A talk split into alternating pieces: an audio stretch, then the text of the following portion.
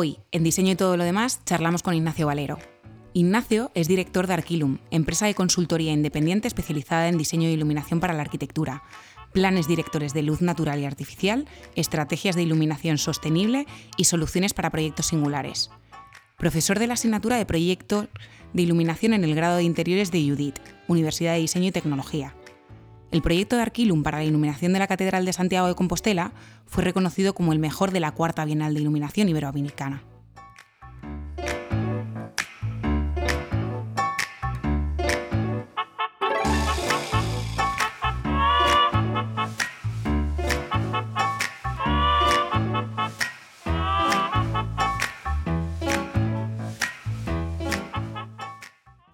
Hola Ignacio, ¿qué tal?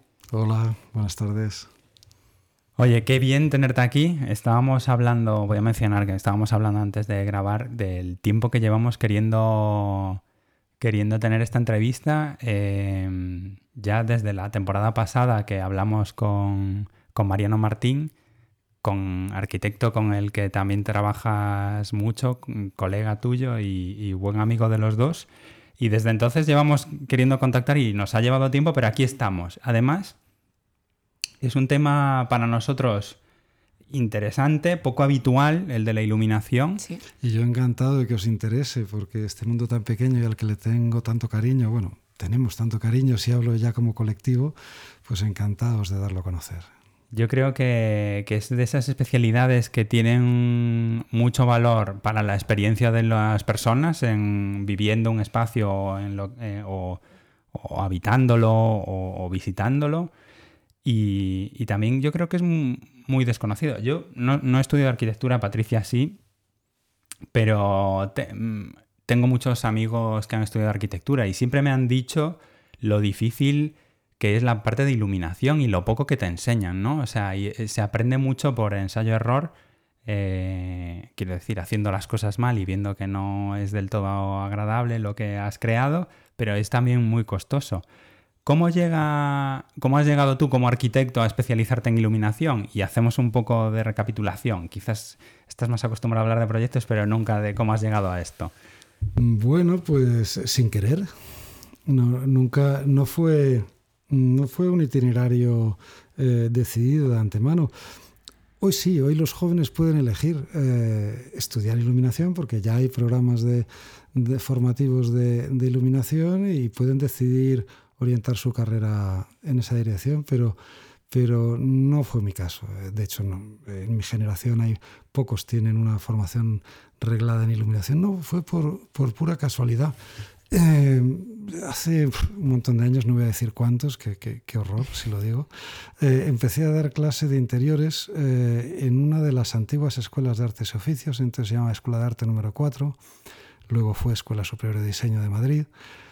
Y en, y en aquel momento pues accedí a una asignatura de tecnología y era muy jovencito.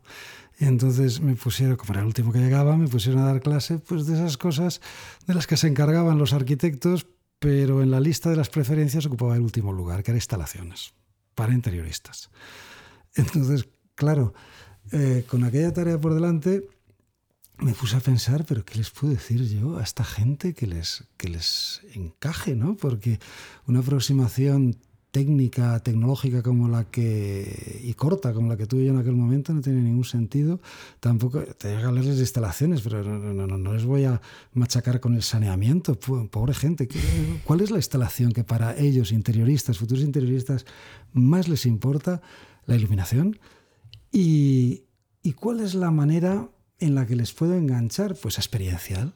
Entonces, eso se traduce en ir a una ferretería, arrasar con toda clase de casquillos, bombillas, tubos y similar, empezar a trastear para preparar las clases y, al final, oye, que me enganchó. Que es que me enganchó.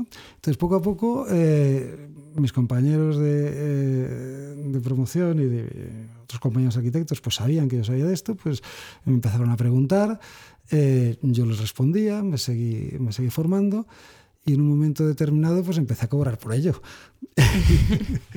y, luego eh, una ingeniería, entonces una ingeniería grande, me contrató para corregir los proyectos de iluminación que hacían fabricantes y que ellos detectaban que los arquitectos que los recibían no les, eh, no les encajaban con la arquitectura. empecé a hacer ese trabajo una vez por semana, después dos veces por semana, después tres, hasta que al final montamos una consultoría. Y entonces acabé ahí sin querer. Pero esto, profundizo un poco en esto que has mencionado de la ingeniería. Em, lo que recibían era el, material de un fabricante de iluminación o de... Claro, lo que recibían era ese proyecto, digamos, eh, gratis eh, que, hacen los, los fabricantes eh, bueno, pues para garantizar una especificación.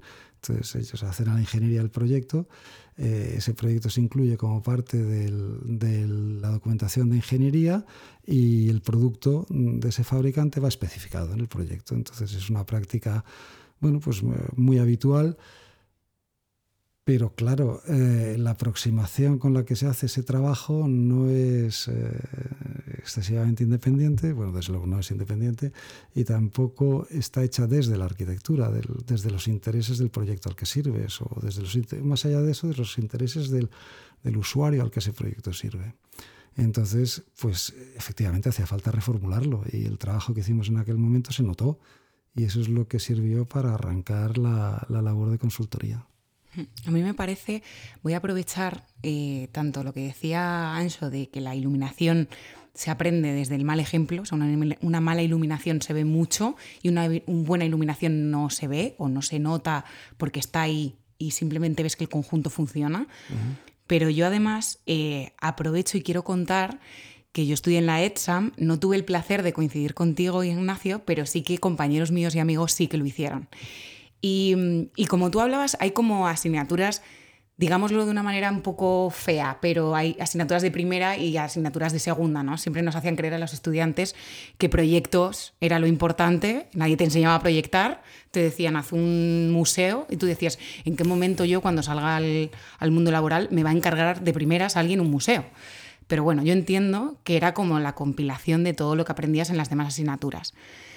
Y creo que en este caso sí que los profesores hacen, de alguna manera, que cojas mucho cariño a un determinado tipo de, asignaturas o a un determinado tipo de especialización, como es en el caso, tengo compañeros míos que tienen mucho cariño a la iluminación y, se dedican y ponen mucho énfasis en la iluminación por, gracias a, tu, forma de enseñarlo en la universidad. Y, yo recuerdo también esas asignaturas que, eran como iluminación, yo recuerdo estructuras, que también era otra que decías, bueno, con saber algo te vale. Pero de repente ahora lo voy conectando con, con esto de inteligencias artificiales, que tú dirás, ¿qué tiene que ver una cosa con la otra? Bueno, pues ahora de repente todas las matemáticas que yo aprendí, o todas las físicas, de repente machean y dicen, vale, vale, vale para algo práctico, ¿no? Entonces, bueno, primero quería reconocerte eh, esa la labor en la disciplina, que hay gente valiente, que es verdad que es fortuito que tú hayas llegado allí, pero que hay gente que recoge ese legado y lo lleva a la profesión. Y además quería preguntarte, eh, volviendo a lo que decía Ancho de la iluminación mala y la buena, ¿no? De repente llegas a un sitio y dices, qué, qué, increíble, qué calidez, esto es un hogar, y, no sabes por qué es. Y es verdad que cuando ya te especializas un poco en el tema, entiendes, vale, luz cálida, eh, es luz natural mezclada con luz cálida, pero esto es lo básico, esto es eh, algo básico. Pero quería preguntarte, si tú tuvieras que empezar desde cero y tuvieras que dar un consejo a alguien de, cómo empezar en el mundo de la iluminación o cómo iluminar un espacio, ¿por dónde empezarías? Bueno, vaya pregunta eh, difícil. Pues mira, mm, yo le voy a retrotraer esto unos años atrás, a los años de la pandemia, esos años que ya tenemos olvidados y que queremos olvidar. En aquellos años de la pandemia lo que ocurrió es que una parte importantísima de la, de la población, casi diría que toda la población, lo que pasa es que no sé hasta qué punto todos eh, fueron o fuimos conscientes de ello, vivimos dentro de una instalación lumínica. Eh, hasta entonces te encontrabas proyectos artísticos que consistían en cosas tan sencillas como fotografiar la luz en la misma estancia a lo largo de distintos momentos. Pero esa estancia la teníamos, era nuestra casa, y nunca habíamos estado 24 horas en la misma estancia. Y de repente todos estuvimos 24 horas en la misma estancia y todos de repente conectamos con por dónde sale el sol, por dónde se pone. Y, qué es lo que pasa cuando, cuando esa luz, que es con la que hemos nacido, eh, va cambiando. Entonces, yo creo que el primer, eh, el, primer consejo sería conectar con esa, con esa realidad, la, luz más eh, atractiva con la que todos intentamos conectar, la que con mucho esfuerzo vamos imitando, siempre es la natural siempre es la natural y la tenemos ahí gratis, no hacemos ni caso. Entonces, porque no tiene una industria detrás, es gratis, con lo cual, eh, digamos que el departamento de comunicación de la, luz natural es eh, muy deficitario, pero eh, ahí está. Entonces, si conectamos con esa experiencia de la luz y adquirimos cada uno de nosotros, porque luego también hay temas individuales, nuestro propio gusto, nuestra propia preferencia de luz, todo lo demás va a ser más fácil. Está ahí. ¿Sabes? Esto de la luz natural y la luz artificial me sirve para hacerte una pregunta de... Has trabajado con muchos arquitectos en los que has aportado eh, la parte de iluminación y muchas veces te llegará un proyecto que ya está construido y yo quería, desde tu punto de vista, saber qué es más difícil de arreglar, eh, una mala iluminación natural o, la luz artificial, que al final tienes un control total y absoluto, pero es verdad que puede estar mal planteada de origen la luz natural. Bueno, es que en tu pregunta está ya la respuesta. Es decir, la luminaria de luz natural es el propio edificio. ¿Y cómo, cómo, cómo, trabajas con los arquitectos cuando, cuando trabajas? Porque hay proyectos de, tu empresa que resuelven eh, iluminación natural de edificios de otros arquitectos. Bueno, pues eh, eh, hay que pactar el límite de aquello que el proyecto admite mm, con margen de cambio, es decir, aquello, aquello en lo que el proyecto se puede deformar sin perder su propia condición y, aquello en lo que no. Es decir, un, proyecto de luz natural siempre es un proyecto de, siempre es un proyecto de consenso. Una de las cosas más difíciles de definir en luz natural es el briefing inicial del trabajo que estás haciendo. No es lo mismo un proyecto de luz natural de máximos, que la luz no pase de, que un proyecto de luz natural que tenga un componente eh, poético, visual. Es que además quiero que ocurra, quiero que la sensación sea, quiero que... Eh, la dureza de la luz eh, sea de tal tipo. Entonces, hay un primer momento que es eh, pactar ese briefing y luego ya se puede desarrollar conjuntamente con herramientas técnicas. Las herramientas técnicas de trabajo con luz natural son muchísimo más laboriosas que las de trabajo con luz artificial porque la luminaria que tenemos de luz natural tiene la mala costumbre de no quedarse quieta entonces eh, encenderse y apagarse, o sea, cuando le da la gana. Entonces, eh, eso, eh, modelizar eso, pues es siempre mucho más laborioso que la luz artificial, efectivamente. A veces se le pone una nube delante y hay menos intensidad. hay un montón de factores, efectivamente. Entiendo que esto sucede al principio de los proyectos, porque o, te llegan cosas proyectadas que luego hay que hacer muchos cambios. Pero eh, esto es una cosa que a nosotros en el ámbito digital a veces nos pasa que nos viene alguien a, no, tenemos un problema de interacción con los usuarios de no sé qué cosa y ya, y ya está todo hecho y te cuesta mucho, ¿no? Y aquí no sé si es lo mismo, si a veces te llegan ya con el proyecto casi acabado y hay que cambiar las ventanas de sitio, por poner un ejemplo muy... Pues eh, pues, claro que sí. Es decir, los flujos de trabajo que tienen que ver con, el diseño, sobre todo con el diseño de situaciones complejas en las que entran muchos agentes, y los dos ejemplos que hemos puesto son así, es decir, son, situaciones complejas en las que los equipos son grandes y entran, muchos agentes. Eh, ocurre eso. Es, es, es, decir, todos tenemos la experiencia de proyectos que han empezado en todos los momentos. Entonces, todos tenemos en mente un flujo de trabajo ideal y todos sabemos que cada proyecto que te llega lo primero que tienes que hacer es adaptar ese flujo de trabajo ideal a la situación concreta en la que vas a estar trabajando. No hay un solo proyecto en nuestra experiencia que tenga un flujo de trabajo idéntico al anterior.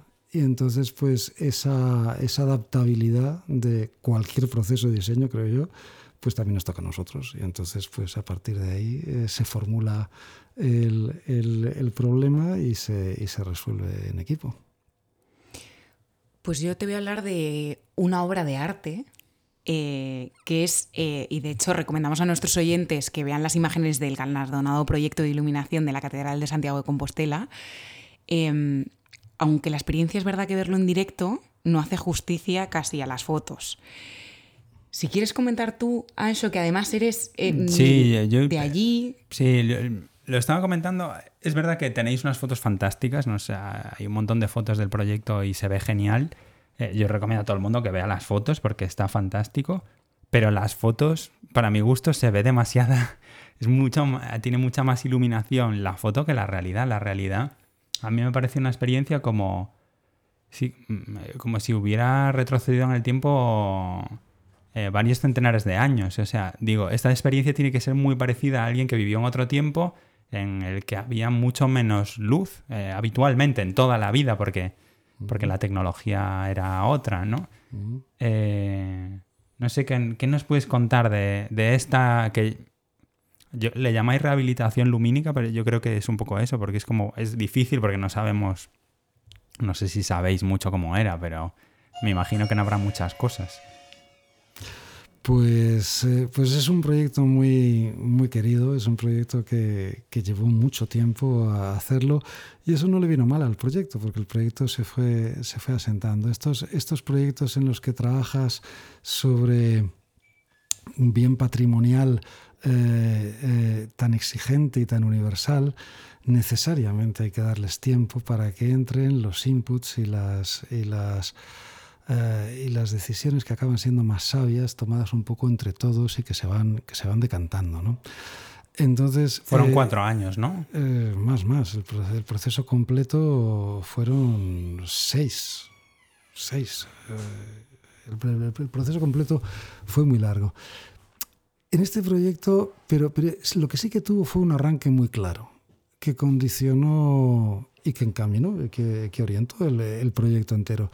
Y fue que una mañana de, de julio, estábamos todo el equipo de, de, diseño allí, estábamos debajo del crucero de la catedral, un día muy luminoso, y cerca del mediodía, y pedí que por favor apagasen toda la luz artificial.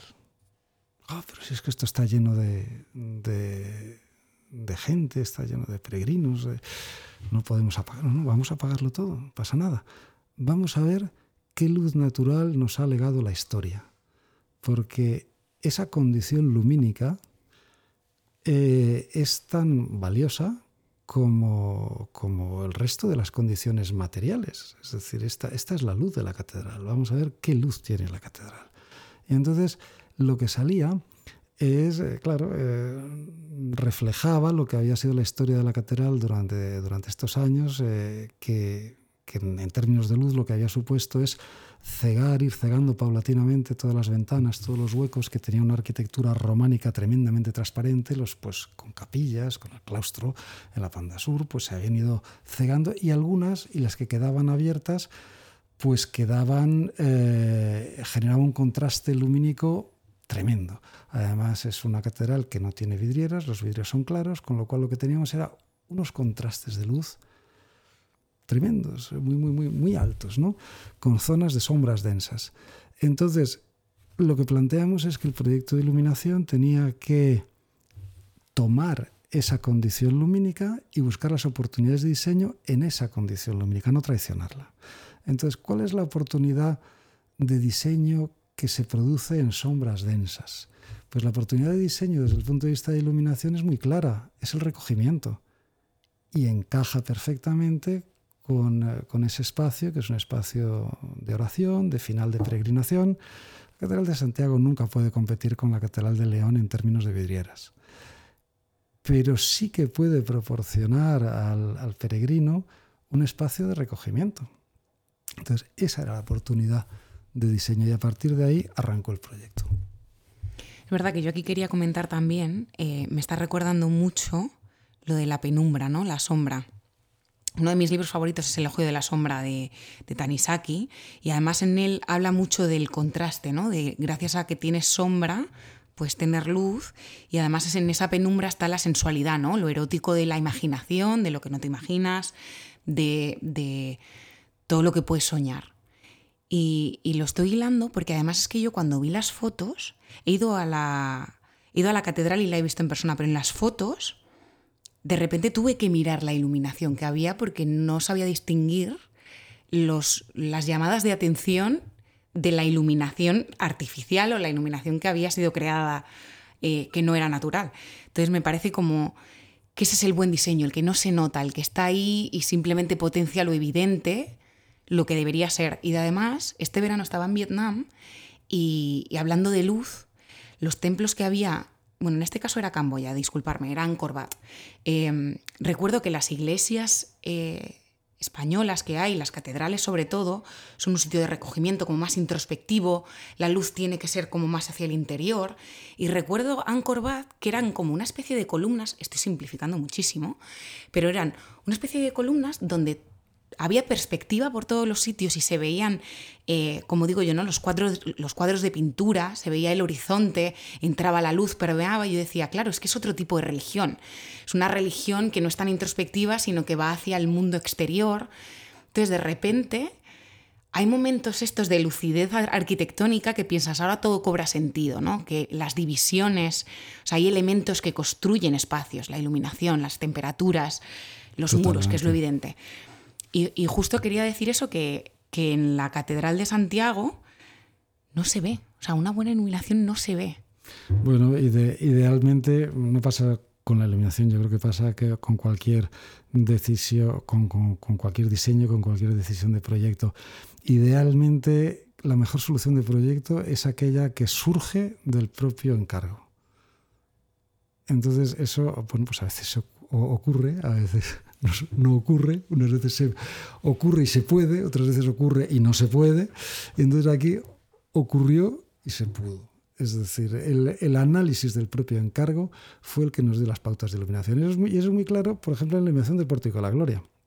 El Pórtico de la Gloria ya tiene también una iluminación eh, absolutamente maravillosa y muy escenográfica. El Pórtico de la Gloria está Eh, cubierto, tiene por delante la fachada barroca y esa fachada barroca tiene unos lunetos con, que caen delante de cada uno de esos tímpanos. Esa fachada, como todas las fachadas de las, eh, iglesias, eh, digamos, canónicas, bien orientadas, la fachada de los pies está orientada a poniente. Con lo cual, por esos tímpanos de la fachada barroca, pues por esos lunetos de la fachada barroca, delante de los tímpanos románicos, en el atardecer entraba una luz que encajaba directamente. Esa era la luz del pórtico de la gloria y no otra. No nos podemos inventar nada, es esa. Con lo cual el proyecto de iluminación lo único que hizo fue extender esa experiencia, esa última experiencia, extenderla en la noche. Entonces tuvimos que hacer un desarrollo tecnológico que fue muy complicado, que son ciento creo que eran microproyectores puestos en la fachada, eh, en la fachada eh, barroca apuntando hacia la fachada románica, en línea, de tal modo que ese conjunto de, de microproyectores funcionaba de modo muy parecido a la luz del sol, porque generaba una masa de luz paralela en la misma dirección en la que entró el sol. Con lo cual eso se enciende cuando todavía queda algo de luz de sol y luego queda y la, y la, y, la sensación. Y bueno, y funciona, creo que funciona muy bien. Pero una vez más, en, en el análisis del problema estaba, estaba el resultado. Hay un tema en relación a esto de iluminar. Entiendo que hay un, una experiencia de un visitante que, que no puede, o sea, no, a nadie se le mm, ocurriría prolongar una mm, puesta de sol durante varias horas del día para porque sea una cosa muy bella. Y hay lugares a los que la gente va a ver la puesta de sol. Eh, en todos los hay muchos sitios diremos. Y un poco lo que estás contando habla de esta experiencia en la arquitectura no como forzar eh, replicar eh, esos momentos para que se pueda prolongar no pero pero yo creo que hay algo en el origen de estos edificios, hablo de catedrales, o sea, edificios que tienen cientos de años, que ahora hemos iluminado tanto por fuera como sus interiores, que en origen no, no estaban iluminados, ¿no? Es verdad. Y, y, además fueron pensados así, fueron pensados para que en momentos se vieran más, o yo qué sé, o que se viera la luz del sol natural por detrás y no. Y ahora vas a las ciudades y está todo perfectamente iluminado. Encima se ha añadido perfectamente, no en buen sentido estético, ¿eh? con color, con cantidad de luz.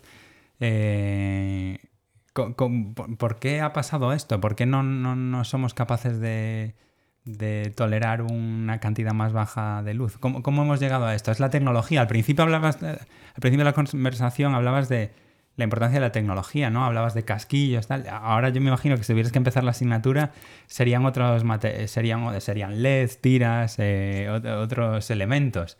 ¿La tecnología condiciona cómo estamos iluminando las cosas o cómo vivimos iluminados? Eh, sí, no. La tecnología actúa siempre como un acelerador de decisiones que en el fondo son culturales y sociales. Entonces, la decisión de cuánta luz creemos que necesitamos es cultural y social, no es tecnológica. Entonces, eh, la, y la tecnología lo que hace es servir esas, esas expectativas, nada más. Entonces, en el, eh, lo, que dice, lo que decías al principio de, mm, de la arquitectura histórica, eh, que la hemos traicionado sobre iluminándola, es que no puedo estar más de acuerdo. Es que no puedo estar más de acuerdo. No, no hay cosa que sea más triste para mí que en un edificio, mm, en la nave central pues de una catedral o de un edificio eh, con, estas, con estas dimensiones que en el momento eran dimensiones eh, siderales, era la experiencia de usuario de, de, alguien que no había salido de su pueblo y entraba en una catedral y veía ese techo, era, eh, no sé, lo más parecido a, un, a, una experiencia inmersiva 3D en el metaverso. O sea, es que era... Eh, Total. Claro. Entonces, y, la, y la sensación de altura se conseguía desde el punto de vista visual por contraste en la noche por contraste en entre el plano de luz, que era el plano más alto al que se podía llegar operando una vela, y el resto. Entonces, ese gradiente hacia oscuridad que había arriba era el que realmente hacía aquel espacio durante la noche especialmente alto, exactamente igual que el pozo lo hace especialmente profundo que no veas el fondo. Entonces, si de repente pones luz en el fondo del pozo o pones luz en lo alto de la bóveda, que nunca la tuvo, la estás haciendo más baja. Y si lo haces, lo tienes que hacer con mucho cuidado y, con algún sentido y con alguna jerarquía, porque, porque esto es así. Entonces, eso por un lado. Por otro lado, tu pregunta lleva en el sentido de, de la cultura de luz y la cantidad de luz que tenemos. Bueno, pues a, mí me gusta hacer una analogía con eh, la comida, con la cultura gastronómica. Es decir, eh, en la comida ya hemos pasado ese periodo en el que, en el que comer mucho era comer bien, en el que si te ponían mucho en el plato eran más generosos contigo. Eh, ese, ese, momento, eh, históricamente, en sociedades menos desarrolladas, claro, los únicos gordos en la sociedad eran los ricos. Entonces, y eso se ha ido superando, pues después aparecieron gastronomías varias, ahora aparece también todo lo que tiene que ver con salud y bienestar, y entonces ahora nuestra relación con la comida pues es muy sofisticada.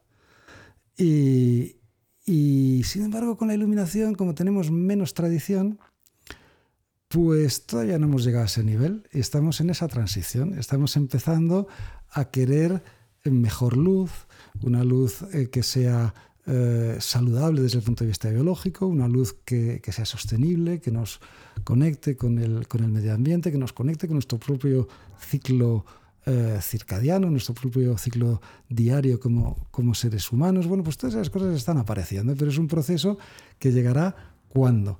Pues cuando como sociedad lo demandemos de modo unificado, pero está iniciado ya. Yo no sé, Ancho, si quieres pasar a las preguntas aleatorias o hacer alguna más, porque yo quiero hacer una que no me puedo dejar, Venga, pero lo podemos dejar para la final, ¿eh? No, no, no, dale, dale, dale. Yo tengo otra y luego hay tiempo a las preguntas aleatorias. Lo mío parece un, un chascarrillo, no lo es, me preocupa y quiero la opinión de un experto, ¿vale? A lo loco voy. Em, no sé para qué utilizar bien las luces frías. No sé en qué momento a alguien se le ocurrió, aparte de en una cocina para ver eh, lo que te dejabas encima de la encimera y en un sitio de forense, alguien, a lo mejor tú me dices algún otro uso que sea increíble, pero, por, pero esa luz fría, ¿de dónde viene? Del, de la luz natural. Es decir, nosotros estamos, eh, desde el punto de vista biológico, estamos preparados para para estar expuestos a un ciclo de luz y de, y de, no luz, de, descanso de la luz. No lo voy a llamar oscuridad porque tiene ese contexto, tiene ese contexto negativo, ¿no? de, luz y de ausencia de luz a lo largo del día. Porque hemos evolucionado como, como seres vivos en, en, el medio natural y en el medio natural aparece eh, la luz natural, que la luz natural no es solo la luz directa del sol, sino toda esa luz de bóveda celeste entonces nuestro sistema circadiano se activa con eh, luz fría. Y se activa con luz fría eh, en, unas determinadas eh, cantidades, en una determinada hora del día o de tu ciclo diario durante un determinado tiempo. Pero nos activamos con esa, con esa luz fría. Y, y de modo equivalente nos vamos desactivando cuando toca desactivarse pasamos a situaciones de luz más, más cálida y luego necesitamos, necesitamos, igual que se necesita silencio y no se puede tener siempre ruido, eh, necesitamos, igual que se necesita ayuno y no se puede estar siempre comiendo, necesitamos esa ausencia de luz para, para reconstruirnos. Entonces, ese, eh, eh, la necesidad de la luz fría está ahí. Ahora bien, esa luz fría tiene que tener una enorme calidad de emisión cromática, tiene que ser luz de alta calidad. Entonces, si la luz es de muy alta calidad, es decir, la emisión, el espectro de emisión es suficientemente rico y se, y se disfruta de esa hora en la actividad correspondiente y en la hora correspondiente, no te va a resultar desagradable, te va a resultar natural. Me quedo con esta pequeña masterclass de cómo utilizar la luz fría que siempre me lo he preguntado. Yo tengo otra curiosidad, que además sé que has hecho proyectos de estos y aunque hemos hablado a veces, no hemos profundizado tanto sobre el trabajo y la técnica, que es la iluminación de edificios con fachadas transparentes. Que hay dos fines ahí, o sea, y, además has hecho varios proyectos para estudios eh, de arquitectura conocidos con, edificios de este tipo. Eh, ¿qué, prima más? Porque en el fondo la iluminación interior, ¿cómo se hace la iluminación que vemos desde la calle de un edificio de cristal cuando en realidad con la propia luz de la vida del edificio queda iluminado hacia afuera, ¿no? Hay, hay una intención, pero luego siempre se busca esta intención de la luz que proyecta la fachada. Tengo una curiosidad, es, una curiosidad personal de cómo, cómo, cómo se trabaja esto. Bueno, pues está claro que ese briefing siempre es un sinsentido. claro. Entonces no, no, no, no, no, tiene, no, tiene, no tiene sentido porque efectivamente cuando tú trabajas con una fachada que es absolutamente transparente, pues esa fachada no puede nunca recibir luz desde fuera. Porque la luz que le mandes desde fuera pasa adentro. ¿Ya está? Entonces eh, no, no, no se va a quedar con esa luz. Entonces el tema ya no es tanto de iluminación como de construcción de una imagen visual nocturna. Eso es distinto. Entonces, si lo que hay que hacer es construir una imagen visual nocturna, porque lo que sí que puede ocurrir es que el edificio, ese edificio transparente, eh, eh, cuando tiene ese uso aleatorio, en la construcción de la imagen visual nocturna, el uso aleatorio deconstruye el edificio, porque lo rompe visualmente en aquellos elementos que están activados, en aquellas plantas que están activadas, en aquellas zonas que están activadas. Entonces, eh, bueno, pues eh, la propiedad o quien sea, en un momento determinado puede, lo que te puede, lo que sí que te puede pedir es que les ayudes a que no se pierda esa imagen visual nocturna construida. Y entonces pues tendrás que elegir, y dependerá del caso, qué elementos eh, tienes que resaltar para que no se pierda. Entonces a lo mejor en el el encuentro de los forjados con la fachada, tienes que delinear esos encuentros y la sucesión de esos, de esos delineados pues genera una serie de bandas en, vertical en la altura del edificio que te reconstruyen esa imagen, dentro de la cual ya mm, no importa que se vayan activando o desactivando zonas. En otros casos será solamente el remate. En otros casos serán, bueno, eso, eso hay que verlo caso por caso. Pero no deberíamos confundir construir una imagen nocturna consistente con iluminar a cascoporro. Es que eso, es que eso no, no, tiene por qué ser así. O con dejar las luces dadas. Voy a sobresimplificarlo muchísimo, que esté todo encendido para que se vea bien. Porque entiendo que además preocupa el, consumo. O sea, esto que estás haciendo es con la máxima eficiencia, entiendo. Claro, claro. Eh, y, la primera decisión de eficiencia es eh, iluminar poco, pero no diré bien, diré de modo significativo. Entonces, eh, entonces digamos que el discurso narrativo es eficiente, con pocos recursos. Pues con estas recomendaciones de iluminación yo creo que podemos pasar a las preguntas aleatorias. Sí, vamos por la primera. Ay, Dios mío. Describe un placer sencillo que le dé sentido a tu vida. Pues mira, hablando, hablando de, de luz, cuando, cuando, cuando llega el atardecer, es como si me desconectase. Me, encanta perder el tiempo y dejar que pase el tiempo. Y entonces, y notar que es, que es, como si la noche se pasa por encima y te acaricia, ¿no? Y me quedo completamente en sí mismo. Me pasa muchísimas veces.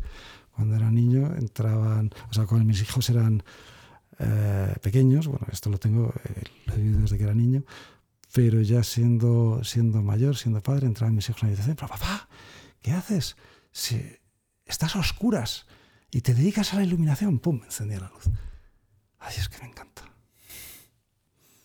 La verdad que es un buen placer, ¿eh? Sí, es agradable.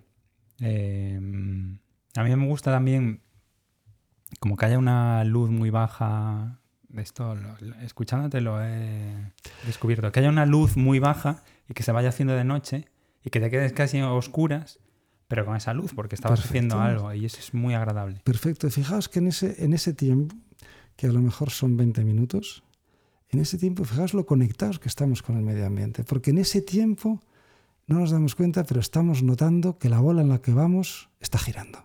El resto del tiempo no lo notas. En ese momento notas que estamos girando. Entonces, eh, es, sencillo, pero perder el tiempo en ese, en ese rato está muy bien. Yo sé que te encanta ser escueto a eso en las preguntas aleatorias, pero es que eh, nuestros oyentes no nos pueden ver de momento. Em, y me estoy dando cuenta que no tienes ningún móvil cerca y que lo has dejado y a lo mejor lo has olvidado para la entrevista. Quería saber tu opinión así rápidamente. Perdone, Ancho, que sé que no, los, cortes. Pero ¿cómo te afecta la luz del móvil o cómo te afecta el móvil en tu día a día? Uf, eh, pues el móvil es un dolor necesario, ¿no? ¿Qué le vamos a hacer? Entonces, eh, sí, pero lo que tenemos que hacer en el fondo es darnos cariñina a nosotros mismos, ¿no? Entonces hay determinada hora en la que hay que ir preparando nuestro, nuestro descanso. Entonces parte de ese descanso pues es efectivamente eh, alejarte de esas, de esas pantallas, pero no ya solo por la luz del móvil, sino por la densidad de información. El móvil es... Eh, pocos dispositivos ha inventado la humanidad que tengan concentrada tal densidad de información en, tan poca superficie. Entonces, es que eh, la mera interacción con el móvil es activadora, no ya por la luz, sino por el propio dispositivo. Entonces, pues sí, hay que ir descomprimiendo el día eh, y, bueno, y tratarte bien. Hay que tratarse bien a uno mismo. Vamos a por la siguiente. Eh, si pudieras establecer una regla que todo el mundo tuviera que seguir, ¿cuál sería? Qué horror una regla que todo el mundo tuviera que seguir, pues eh, la antirregla, que cada cual haga lo que le dé la realísima gana, ¿no? Me parece genial. Ah, qué susto. Pues ya estaría. ¿Qué es lo que todavía te, gustaría aprender? Oh, ay, me, voy a echar a llorar todo. Es que, es que cualquier cosa, eh, o sea, admiro tantas cosas que está haciendo tanta gente en estos momentos, cualquier la ciencia está viviendo un momento maravilloso, pero el diseño también. Es que te asomes a donde te asomes, hay gente buenísima haciendo cosas buenísimas. Entonces te, abren caminos que dices, ay, pues si, si, si pudiera, transitaría por ahí, me, metería en ese, en ese lío. No, no, tiene fin, cualquier cosa. Sabía que esta pregunta iba a ser interesante en tu caso porque yo reconozco por, por las veces que coincido contigo que eres una persona muy curiosa muy inquieta, que siempre quiere saber un poco de todo lo que hacen los demás, que profundizas y tal. O sea que no esperaba una respuesta diferente. ¿En qué aspecto sigues siendo la misma persona de tu infancia? Mm, pues en que de vez en cuando he hecho a correr. Y ya tengo 60, ¿eh? Es que me encanta correr. Y si es posible que sea un poco cuesta arriba, casi mejor. No sé. Correr cuesta arriba, bien. si te cansas más, o sea, haces más... Bueno, vas a tu ritmo. ¿Eres capaz de pedir ayuda cuando la necesitas? Ay, me cuesta. Hay, hay una, eh, y lo noto, ¿eh? pero hay, hay una, una, una formación cultural eh, que viene de la infancia, que, en, en la que si pides algo a los demás, estás pidiendo el tiempo de los demás para ti y tienes que ser como más autosuficiente. Hay, una, hay una, un freno que es, que es un auténtico drama para el trabajo en equipo. Entonces eh, intento vencerlo, pero ahí hay un lastre en el eh, que sí, que sí, sigue ahí. Y eso, y eso tiene que ver con la edad, ni más ni menos. Por lo menos soy consciente, pero, pero no te puedo decir que no esté. Si la vida durase 400 años, ¿qué carreras profesionales te habría gustado tener? Ay, Dios mío, pero 400 años hacia atrás, hacia adelante, eh, de, ahora en 400. Arquitecto especializado en iluminación ya has sido. O sea, y te, y te quedan otros. Pues mira, físico. ¿Por qué? Físico teórico, porque me da la sensación de que la física está viviendo un momento en el que está arañando, está próxima a un cambio de paradigma fundamental en nuestra cosmología, en nuestro entendimiento del mundo. Eh, no sé si lo llegaré a ver ya formulado, pero estamos viviendo un momento parecido eh, a aquel en el que nos enteramos de que la Tierra en vez de plan era una bola. Entonces, eh, hay, hay, un momento verdaderamente fascinante que no sé cómo de a la vuelta de la esquina está. O sea, a todos nos gustaría que fuera más rápido, pero los físicos siempre te dicen que, que las cosas llevan su tiempo. Pero esa parte me fascina. Es cierto que les muchas veces les faltan las matemáticas para poder demostrar las teorías que tienen ahora y, y esa es la parte difícil. Yo también estoy expectante en esto de la física, la verdad. Y además de físico, porque en 400 años da para mucho. Es verdad que si te quedas esperando 400 años lo de la física, igual pasa. Pues no lo, no lo sé. Eh, en su momento estuve dudando si estudiar arquitectura o filosofía, fíjate. Pero... Mm, es que, es, que, es que no lo sé. Yo creo que iría fluyendo con lo que hubiera encontrando en cada momento. Si es que, del mismo modo que ha salido a lo largo de la conversación, las, la manera de enfocar el diseño es transversal a todos los diseños. el medio en el que el diseño se exprese no es, no es una diferencia. Pues algo parecido ocurre con, las vocaciones. Las vocaciones etimológicamente son las llamadas y entonces eh, es que me puede llamar a cualquier sitio. Y, y si me gusta, pues voy a ir. No te lo puedo predefinir. Qué curioso. A mi mujer, Verónica, también tenía esa duda cuando, y fue casualidad que acabara estudiando arquitectura. Que por cierto, que creo que lo cuenta, que la entrevisté en la primera temporada y creo que era, no lo recuerdo, ¿eh? no sé si, pero sale también en el capítulo, hablaba de esta, entre la filosofía y la arquitectura. Curioso. Están relacionadas en el fondo. Bueno, es que yo ya lo relaciono todo con todo. No hay ninguna disciplina que no la relacione con otra. A lo mejor soy yo. ¿Qué te preocupa en este momento, Ignacio? Uy, en este momento me, preocupa, eh, ¿cómo no me va a preocupar el clima de, guerra que nos rodea, ¿no? este, este clima de odio y de, enfrentamiento que no solo no se detiene, sino que va, que va creciendo, eh, tanto en lo próximo como en lo que está más, eh, la siguiente escala de distancia, como en, en, la global. Estamos viviendo un momento de enorme tristeza, a mí me parece una enorme tristeza toda esta, toda esta escala de violencia, esta escala de violencia que estamos viviendo, me preocupa mucho. La verdad es que sí. Eh, momento complicado, histórico.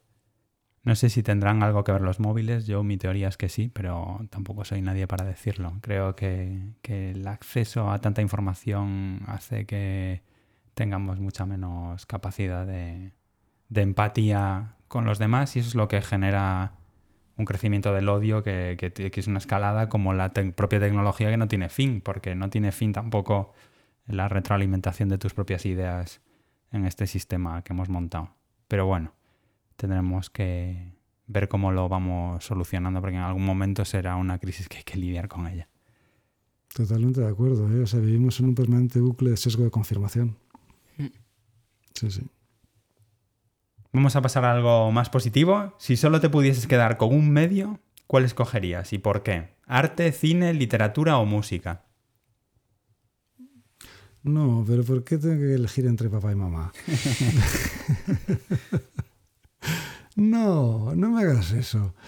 Eh, He de decir que estamos en tu casa, estamos haciendo esta entrevista fantásticamente iluminados y, y hemos visto muchos altavoces. Aquí se escucha mucha música. Eh. Yo, no puedo pasar un solo día sin tener un rato eh, de, de, sumergirme, un rato de baño música. La música la, necesito eh, como, el, como el aire.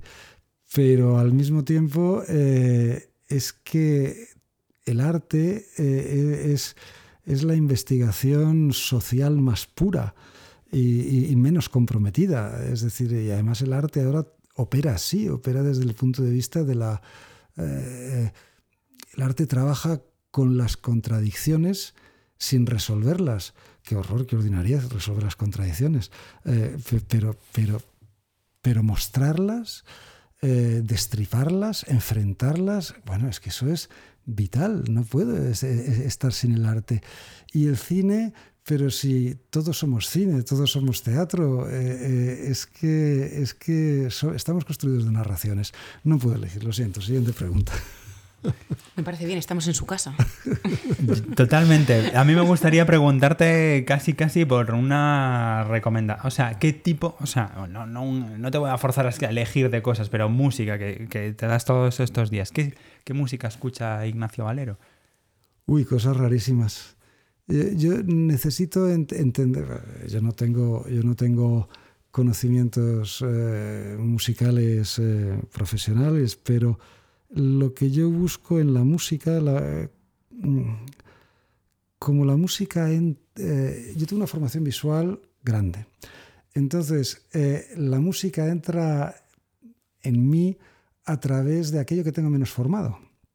Con lo cual, mi apreciación de la música es muy emocional. Entonces, necesito que, que notar que está pasando algo.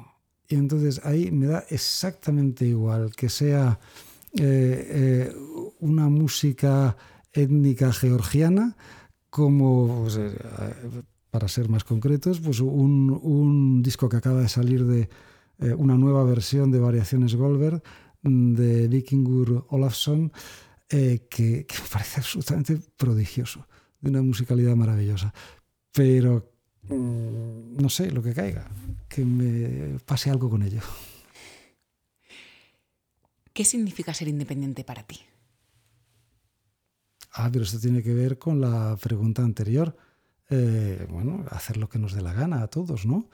Entonces, eh, vamos a ver, la independencia eh, total y absoluta no funciona, pero yo creo que la independencia más importante es, asumiendo que todos tenemos patrones culturales dentro de los que nos movemos y, por lo tanto esa independencia absoluta no existe. Para mí la independencia más importante es la que tiene que ver con el pensamiento.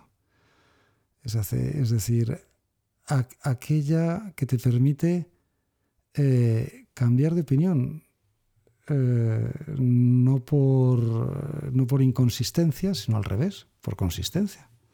Entonces, estar abierto a esos cambios de opinión significa una independencia de pensamiento que cuanta más se tenga, pues yo creo que mejor. Voy a conectarlo porque mm, preparando la entrevista enfatizas mucho, independiente también en relación a esta pregunta de las preguntas aleatorias, siempre está ahí, pero la voy a conectar también con tu, con tu trabajo. Enfatizas mucho eh, consultor independiente, demás, en relación a, las soluciones de iluminación. Quizás para... Yo me, creo que me hago una idea de por qué eh, dices esto, ¿no? pero, pero me gustaría que contaras tú por qué haces tanta en relación a tu trabajo de consultoría, eh, porque es importante la independencia. Bueno, eh, en este caso es un tema muy pragmático y muy claro. Es, decir, la independencia en, esos en estos términos eh, significa solamente una cosa, y es que nosotros cobramos honorarios de nuestro cliente y punto, nada más. Entonces, que debería ser siempre así, pues no lo sé si debería ser siempre así o no, pero es lo que nosotros hacemos. Entonces, nuestra, nuestro modelo de negocio es un modelo de negocio que es completamente transparente hacia el cliente eh, en, términos de, eh, de dónde vienen nuestro, nuestros fees, nuestro, nuestros honorarios. Fenomenal. ¿Con qué tipo de personas no conectas y por qué? Bueno, eh, a mí me cuesta más conectar con los que te intentan convencer de cosas. Qué pesadez. La verdad que sí. Si pudieras volver atrás en el tiempo y hacer una cosa diferente en tu vida, ¿qué sería? Estamos aquí intentando buscarle pasiones nuevas. Eh, cuando él tiene ya muchas, parece, pero. Mm, pues no lo sé. ¿Qué haría? ¿Te dan la máquina del tiempo? Mm, bueno, hubo, una época, siendo muy jovencito, que fantaseé con dedicarme al teatro. Pues mira, a lo mejor había acabado por ahí. ¿Quién sabe? Aunque sea la iluminación. ¿Nunca has hecho iluminación de...? Seguro que sí. Aunque sea para alguien, de una escenografía o algo.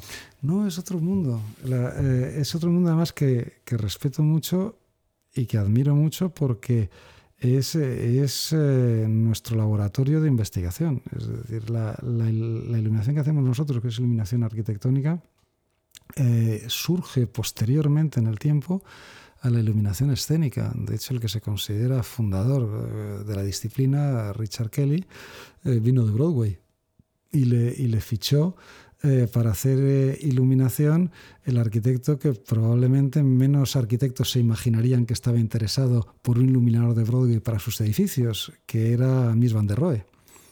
Entonces fue Mies van der Rohe el que se lo, sacó literalmente de Broadway para que, para que hiciera iluminación en sus, en sus edificios. Curioso, las cajas de cristal iluminadas por gente de Broadway. Ojo. Sí. Mm, no, vamos a hablar de Mies van der Rohe. Bueno, aunque el menos es más lo hemos escuchado muchas veces. Además, quería hacer una puntualización, permitirme que lo haga, pero es muy curioso viéndolo desde fuera. En la entrevista de Mariano, él decía que él utilizaba elementos como la pintura, en el que daba un toque de color a una pared y de repente diferenciaba los espacios. Cuando tú comentabas acerca de la iluminación, igual, diferencias los espacios con iluminación. Y además tú, Ancho, a nivel digital también eres muy de resaltar lo importante dentro de cada pantalla de la interfaz. Entonces yo creo que os habéis juntado los amigos porque hay un punto ahí de ir a lo esencial importante. ¿eh? Supongo que sí, ¿no? Que, supongo que, que, lo, que conteste Ignacio, que es su entrevista, eh, que hay, que, que, eso es el diseño, ¿no? O sea, lo, quedarse con lo esencial. Bueno, yo a veces digo que el diseño de iluminación es solamente el fluorescente del texto. Entonces, eh, si el texto es bueno y está claro, sabemos dónde hay que poner fluorescente. Y desde luego, no vamos a hacer un texto de esos que ves eh, que está subrayado de fluorescente todo. ¡Qué horror! Si le preguntas a la señora Farsworth, igual no está tan de acuerdo porque aquella casa fue un fracaso y, y, según ella misma le fastidió la vida muchísimo y de hecho tuvieron mucha pelea judicial. O sea que no sé si Mies van der Rohe es el ejemplo de, esencialismo. Eh, bueno, eh, no lo sé. Cada uno lo interpreta como quiere. exactamente. No, no, generó la, al menos para esa eh, clienta, no generó la mejor experiencia. Fenomenal, bienvenidos al debate. ¿Qué es lo que has, lo último que has comprado que te ha llevado mucho tiempo decidir? Uf, yo es que no me lleva nada de tiempo decidir, ¿eh? Eliges muy rápido, no, no tienes dudas, no, no, eres de los que está ahí. Es que no me gusta nada comprar. Pero comprar nada, ninguna cosa, aunque fuera eh, en general material que necesites para un proyecto. Bueno, eh, bueno sí, sí, claro. hay, que, eh, comprar cosas. Por la, el, mundo está. Las cosas que me cuesta más comprar tienen que ver con las cosas que, que tengo más, más aprecio, lógicamente. Entonces, pues los cachivaches musicales, efectivamente, esos me los pienso mucho. Pero las cosas que me pongo, vamos, tardo cero coma. Muy bien, hay que ser rápido ahí para, para no liarse con... No hay, tiempo que perder. Hay que perderlo viendo el atardecer. bueno, cada cual lo hará de su manera. Y ya la última pregunta aleatoria. ¿Qué es lo que todavía esperas conseguir en la vida? Bueno, pues eh, eh, estoy empezando muy modestamente a, hacer escalada. A los 60 años empezó a escalar. Entonces, pues, eh, no sé, seguir un tiempo con, con ello. Soy un paquete escalador, ¿eh? porque claro, empezando esta, esta idea te puedes imaginar. Pero si puedo enredar un poco con eso, pues seré feliz. Nunca es tarde. Está fenomenal. Yo creo que nunca hay que dejar de hacer cosas nuevas.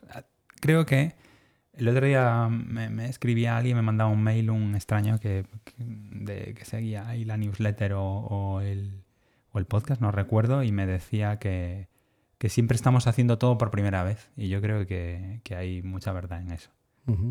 Ha sido un placer, Ignacio, charlar contigo. Gracias. A vosotros.